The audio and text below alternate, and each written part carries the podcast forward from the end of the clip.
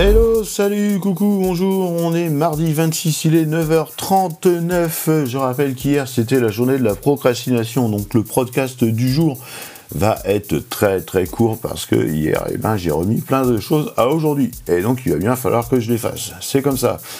Alors hier, comme vous saviez, il y avait aussi une keynote Apple. Alors bon, voilà, je ne me cache pas d'être un fanboy et euh, pour le coup, j'ai pas forcément été déçu, même si, même si, même si l'intégralité, je dis bien la quasi-intégralité des, des news présentées lors de la keynote ne seront accessibles chez nous que dans X mois.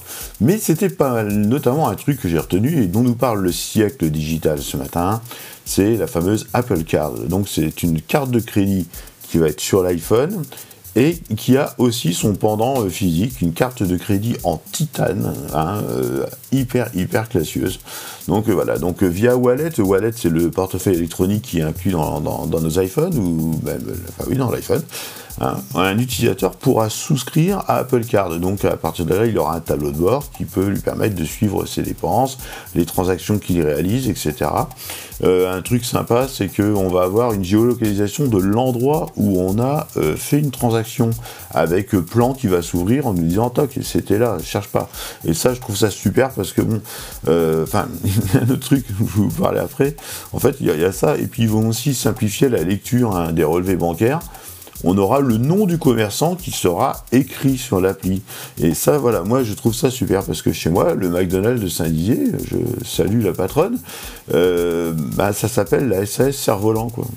Euh, voilà, et quand je mange au McDo et que j'ai après euh, la SAS Cerf-Volant ou la fourchette d'or ou euh, la paille euh, couchée, euh, je sais pas réellement que c'est le McDo, que c'est le restaurant du coin ou que c'est la fleuriste de la rue de je ne sais quoi.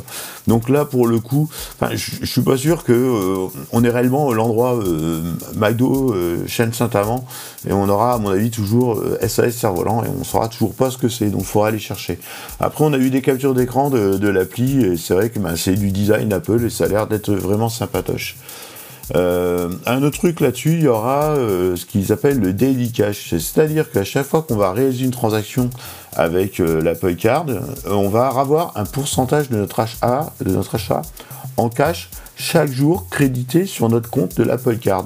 Donc ils considèrent qu'on va avoir donc 1% pour un achat chez un client qui n'accepte pas donc Apple Pay mais qu'on peut réaliser avec la carte de crédit en titane. 2% lorsqu'on fera une commande avec Apple Pay, alors moi je me sers quasiment que de ça, donc c'est plutôt pas mal, c'est toujours ça de gagner en fin de compte, hein. et 3% lorsqu'on achètera directement chez Apple, et qu'on paiera avec soit euh, la carte, soit l'Apple Pay.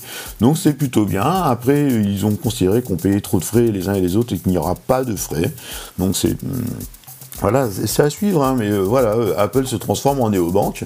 Euh, après tout, ils ont les moyens de le faire.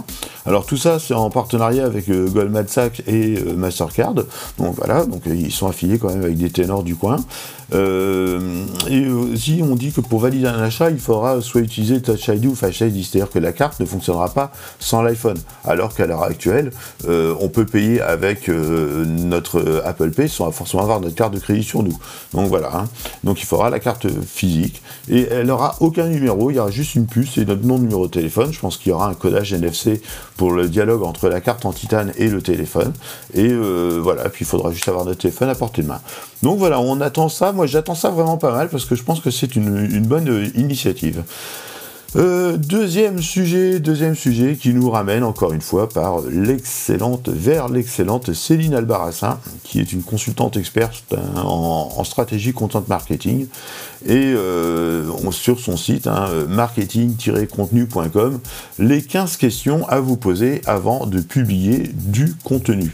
Donc, euh, nous dit déjà avant tout, quand on, va faire, on veut faire du contenu, ben, c'est déjà d'y réfléchir. Hein. donc, trouver une idée, rédiger le contenu, diffuser le contenu, analyser, optimiser le contenu. Pour elle, ce sont les quatre, euh, les quatre phases du processus de création de contenu. Et puis après, ben, il nous dit que voilà, il y a quelques questions, on va pas tout faire, mais c'est clair, voilà, c'est par exemple, est-ce que notre idée est crédible et fiable, voilà, euh, et puis ne pas s'exprimer sur un sujet qu'on connaît pas, tout simplement, sinon ça sert strictement à rien.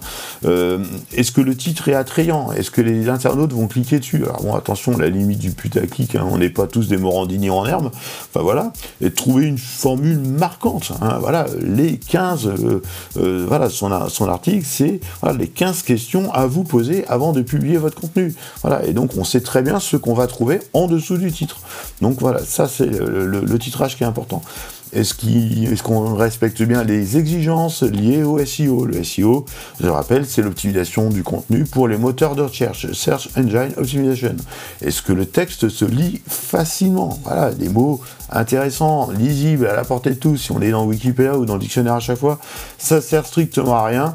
Est-ce que les images sont optimisées en rapport avec le texte?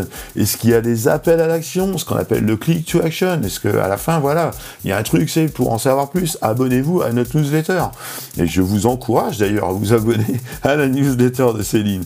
Et aussi, avez-vous relu le texte avant de le publier? Attention aux fautes d'orthographe, aux trucs, aux phrases qui ne veulent rien dire, etc. Bref.